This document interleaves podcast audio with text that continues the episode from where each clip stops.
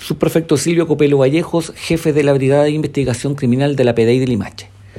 En este procedimiento, efectuado por detectives del equipo MT0 de la PDI de Limache, basado en una investigación policial coordinada con el Ministerio Público, donde se utilizó la inteligencia policial y el análisis criminal, permitió obtener una orden judicial de entrada y registro del juzgado de garantía, la cual se ejecutó en un sector de los Narváez, en la comuna de Olmué, y donde se detuvo por infracción a la ley 20.000, que sanciona en este caso el tráfico y microtráfico de estupefacientes, a un sujeto de 19 años de edad,